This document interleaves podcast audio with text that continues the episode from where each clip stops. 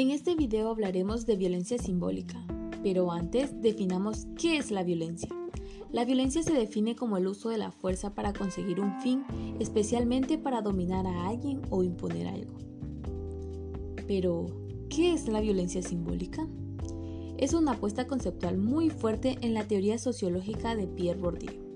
Está en todas partes, pero de manera especial se reproduce invisible e implacable en los sistemas de enseñanza. Ese problema no es exclusivamente académico, es ante todo político, ético y estético.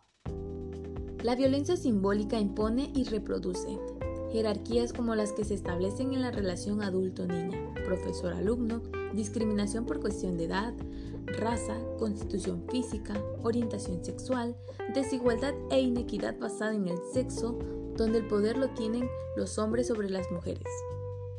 Los pensamientos, mensajes, imágenes y conductas son los mecanismos que utiliza la violencia simbólica para excluir mediante la humillación y la discriminación a quienes no se ajustan a los estereotipos que se reproducen.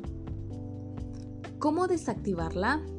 Utilizar un lenguaje incluyente eliminando palabras que discriminen por cuestión de género, raza, orientación sexual, edad, etc.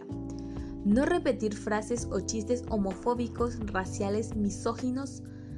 Reconocer que existen nuevas formas de relación en las que se privilegia el respeto y la equidad entre las personas. A continuación se presentan algunos ejemplos de la violencia simbólica en el ámbito educativo. Debería ser como tus otros compañeros que sí hacen bien la tarea. Los hombres no deberían ser maestros de preescolar. ¿Qué debería hacer el docente frente a la violencia simbólica? No ignorar un problema o situación de violencia directa o simbólica. Cada situación debe ser problematizada, discutida, deconstruida y desechada.